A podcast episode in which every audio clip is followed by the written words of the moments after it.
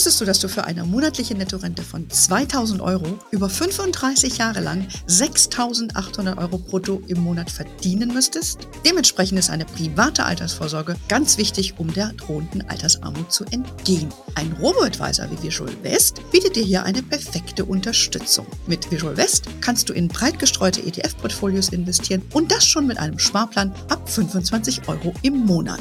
Mit dem Code HERMONEY24 erhältst du eine 50 Euro Prämie, wenn du dich für eine Investition bei Visual West entscheidest. Mehr Infos unter visualwest.de slash hermoney.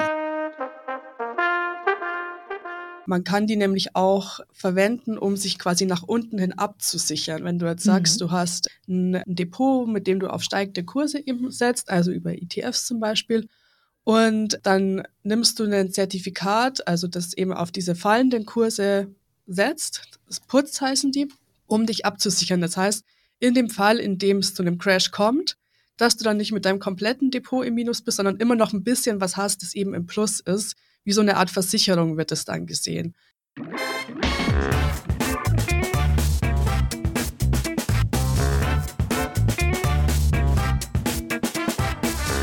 Ich begrüße euch super herzlich zum Her Money Talk, dem Geld- und Karriere-Podcast für Frauen. Diese Woche wollen wir uns mal dem Thema Zertifikate widmen.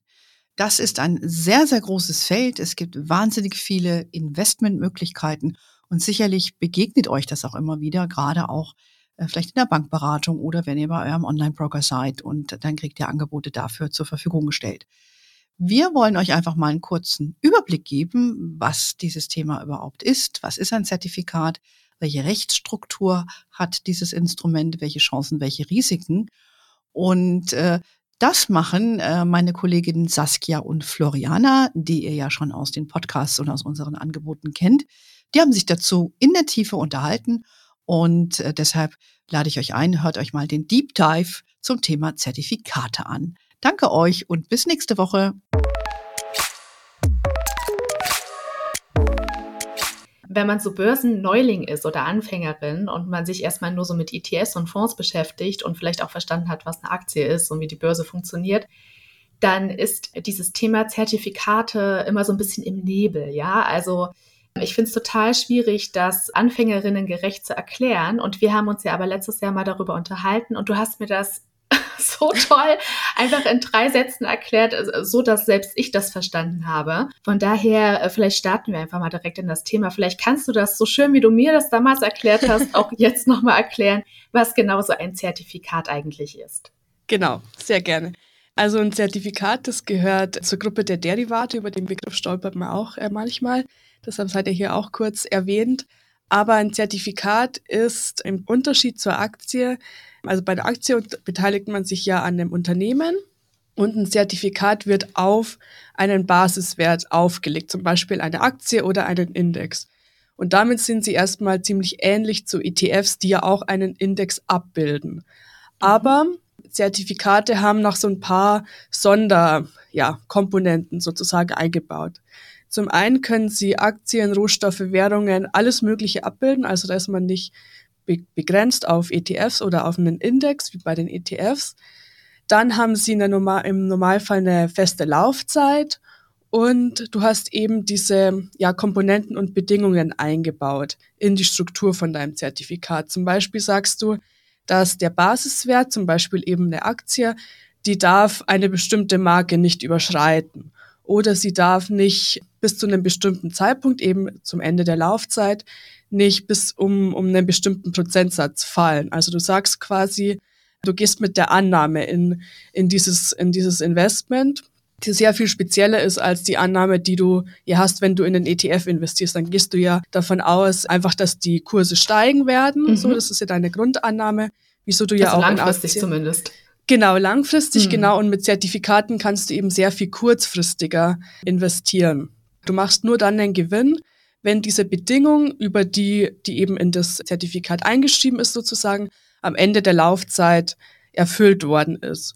Und ich merke mir das immer so, dass du sozusagen eine Wette mit dem Emittenten eingehst. Der Emittent, das ist eben derjenige, der das Zertifikat herausgibt. Das ist zum Beispiel eine Deutsche Bank, eine Commerzbank, eine DZ Bank, also ganz viele unterschiedliche Investmentbanken, die eben diese Zertifikate herausgeben.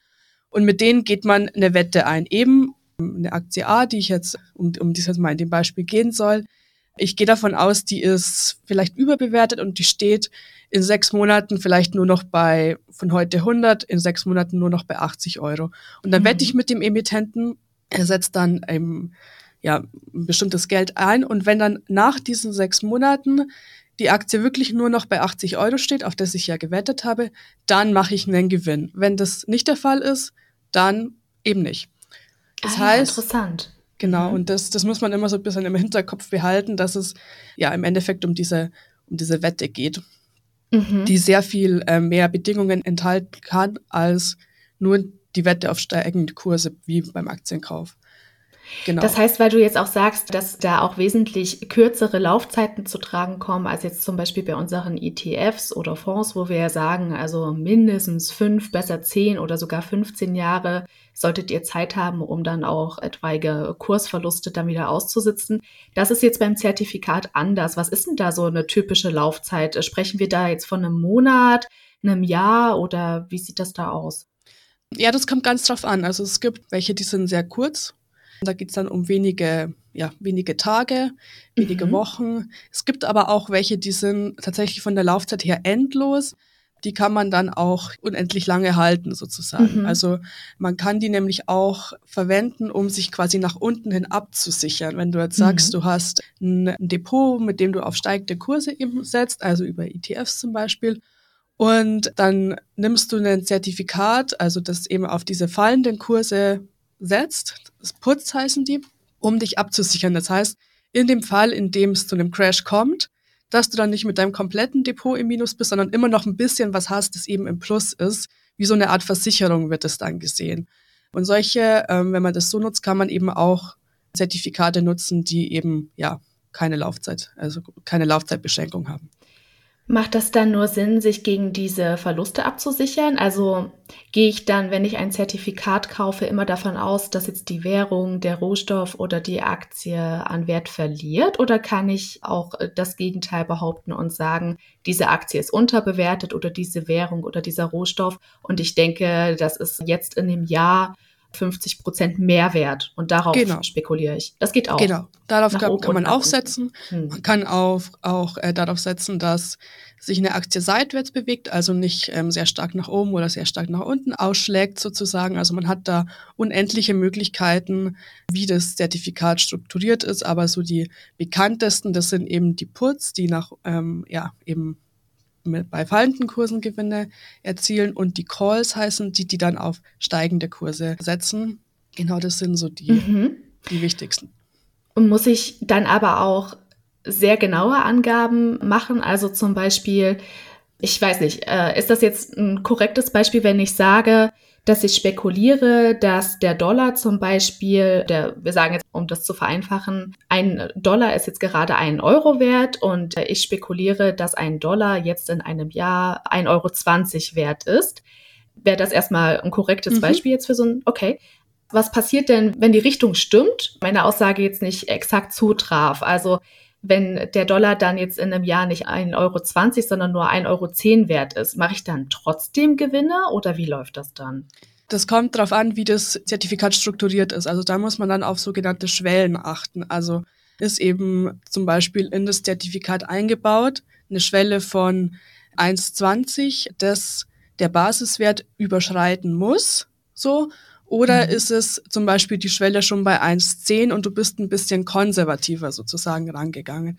Also da merkt man immer ziemlich stark dieser Mix aus Risiko und Rendite. Also je weiter diese, diese Werte von dem jetzigen Stand des Basiswertes entfernt sind, desto höher ist ja auch das Risiko, dass es nicht eintritt und desto höher ist dann auch der mögliche Gewinn. So, du kannst mhm. natürlich sagen, in deinem Beispiel, du nimmst dir ein Zertifikat, das eben diese, diese Schwelle bei 1,10 hat, so, mhm. Aber dann wird der Gewinn, den du damit machen kannst, auch nicht so hoch sein, wie wenn du sagst, ja. du nimmst ähm, die Schwelle bei 1,20 und machst dann aber auch nur in dem Fall, dass er, dass er dann auch bei 1,20 steht. dann den Gewinn. Also das, mhm. und das ist auch so ein bisschen die Krux bei diesen äh, Zertifikaten, dass man so extrem genau hinschauen muss, wie diese ähm, Bedingungen eben sind. Wo sind die mhm. Schwellen? Mhm. Wie ist die Laufzeit? Wie ist der Hebel? Über das hatten wir jetzt, hatten wir jetzt auch noch nicht gesprochen, weil du kannst auch immer noch mal einen Hebel einbauen, dass du dann deinen Gewinn ähm, sozusagen maximierst um einen bestimmten ähm, Prozentteil. Genau, also da auf jeden Fall ganz, ganz genau hinschauen. Das kann man, glaube ich, nicht oft genug erwähnen.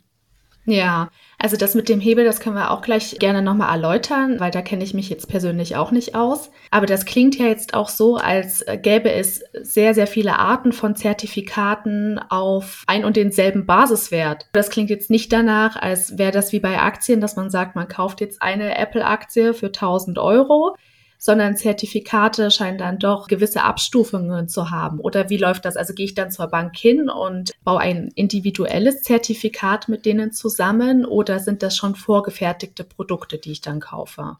Genau, die sind schon vorgefertigt und du hast im Endeffekt dann die Auswahl zwischen Hunderten, Tausenden, Abertausenden äh, Zertifikaten auf jede einzelne Aktie, jeden einzelnen mhm. Index. Jedes Devisenpaar, alles Mögliche. Also da ist wirklich die Auswahl unendlich groß.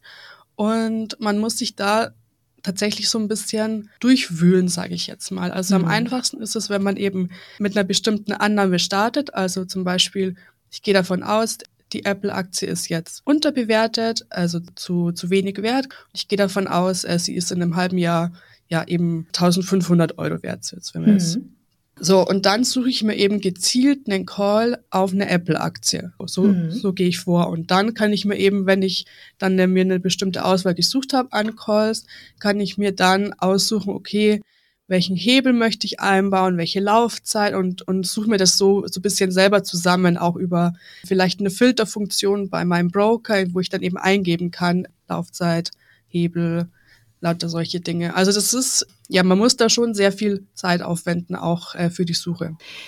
Und Stichwort Suche, wenn ich mich jetzt für so Zertifikate interessiere, gibt es dann auch so eine Seite wie zum Beispiel Just ETF für ETFs, wo ich dann halt nach Zertifikaten suchen und nach meinen äh, Wunschkriterien filtern kann? Oder, oder wie finde ich so das passende Zertifikat für mich? Also ich würde zuerst mal anfangen bei meinem Online-Broker zu gucken, bieten die das überhaupt an, weil nicht jeder Online-Broker den Zertifikatehandel auch anbietet. Und bei den meisten Online-Brokern oder auch, ja, sei es jetzt ein Neo-Broker oder sei es jetzt von einer klassischen Direktbank oder Filialbank, gibt es irgendwie eine Suchfunktion und in der kann man schon meistens ziemlich viel auch einstellen. Darüber hinaus würde ich auch auf jeden Fall noch auf unterschiedliche Finanzportale gehen. Also da sind es dann meistens die ja, ich sage jetzt mal, meinen alten Arbeitgeber börseonline.de oder Finanznet oder OnVista, die auch ganz gute Datenbanken haben, wo man sich dann vielleicht ein oder zwei oder drei, die man sich so ein bisschen schon ausgesucht hat, nochmal vergleichen kann und dann nochmal mehr Informationen bekommen kann. Und dann würde ich auch im letzten Schritt auch auf jeden Fall nochmal auf die Seite des Emittenten direkt gehen und mir da nochmal alle möglichen Informationen angucken und vor allem nämlich das sogenannte Basisinformationsblatt angucken. Das mhm. ist ein mhm. PDF, in dem auch alle anfallenden Kosten nämlich aufgelistet sind, weil das ist nämlich auch ein ganz, ganz wichtiger Punkt. Zertifikate haben meistens oder eigentlich quasi immer viel, viel höhere Kosten, als das die ETFs haben. Du hast deine klassischen Depotgebühren, du hast deine Orderkosten, die du ja auch bei Einzelaktien oder ETFs hast dann hast du meistens noch einen Ausgabeaufschlag von ein bis drei Prozent. Dann hast du noch einen Spread, also die Spanne zwischen dem Ankaufskurs und dem Verkaufskurs. Dann hast du eine Managementgebühr, dann hast du noch sonstige Kosten, eine Provision für den Vertriebspartner, Rücknahmegebühr, alles mögliche. Also da kann, äh, da kann ziemlich viel zusammenkommen und das steht alles im Basisinformationsblatt. Also das wirklich ganz, ganz genau studieren und dann auch nochmal gucken, sind da nicht noch irgendwelche Komponenten eingebaut? Irgendwelche Schwellen, die ich jetzt noch nicht im Blick hatte, irgendwelche Bedingungen, die dann einfach doch meinen Gewinn irgendwie schmälern können. Ja, das klingt so, als müssten Zertifikate eine unheimliche Rendite abwerfen, um diese ganzen Kosten wieder auszugleichen. Jetzt in den letzten 35 Jahren haben ja zum Beispiel global streuende Aktienfonds eine Rendite von so 6,1 bis 6,7 Prozent erwirtschaftet. Gibt es bei Zertifikaten auch so eine Spanne, wo man sagt, mit so einer Rendite könnte man rechnen? Also sind das dann eher zwei Prozent oder zehn oder dann doch so 20 Prozent? Oder sind die Produkte zu unterschiedlich, als dass man so eine Aussage treffen könnte?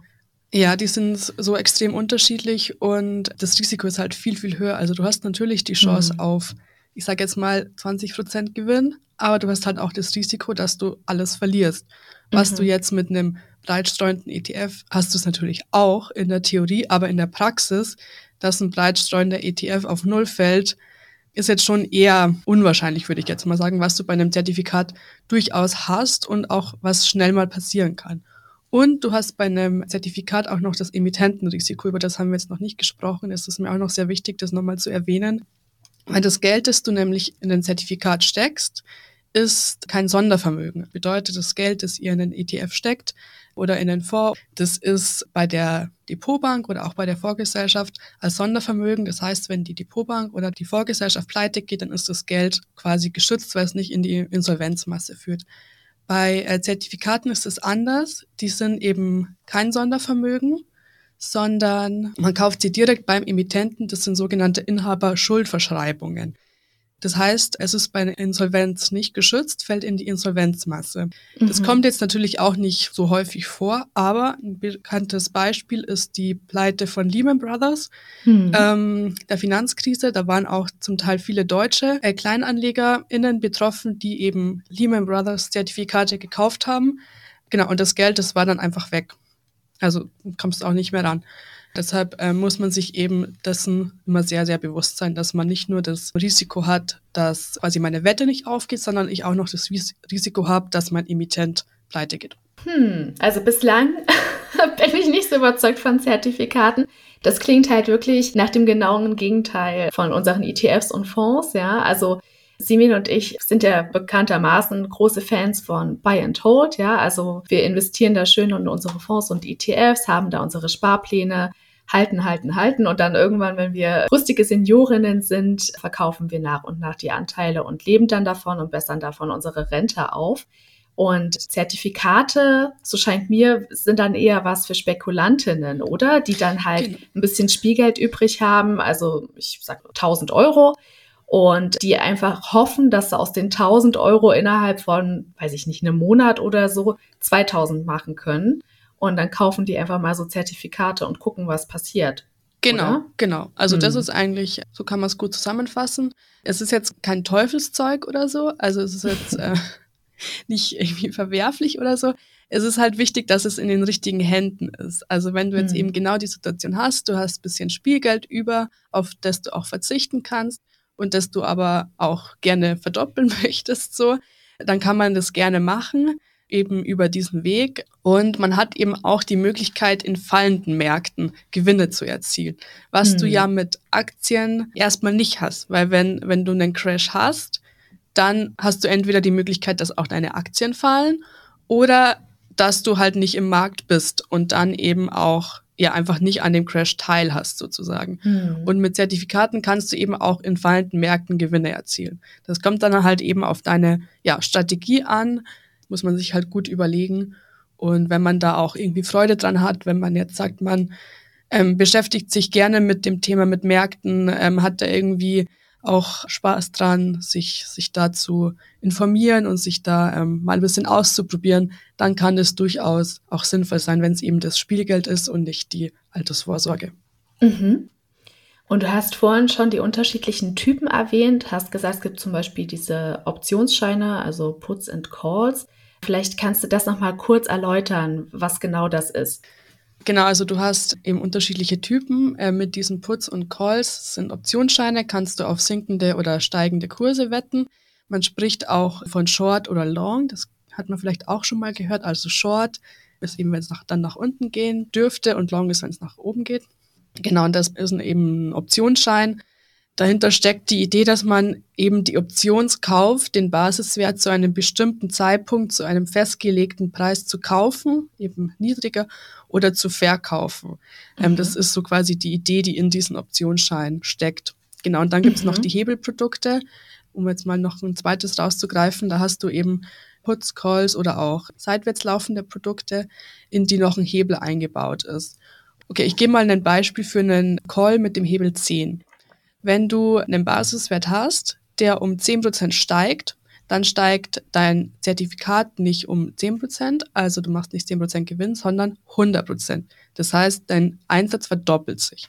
So. Mhm. Wenn aber dein Basiswert um 10% fällt, dann macht auch dein Zertifikat minus 100 Prozent, also du hast einen Totalverlust. Mhm. Du hast keine Nachschusspflicht, also wenn jetzt der Basiswert um 20 Prozent fällt, dann musst du nicht noch äh, Geld nachschießen. Das wurde vor einigen Jahren abgeschafft, also da muss man keine Sorge haben, dass man quasi dann nochmal Geld reinstecken muss.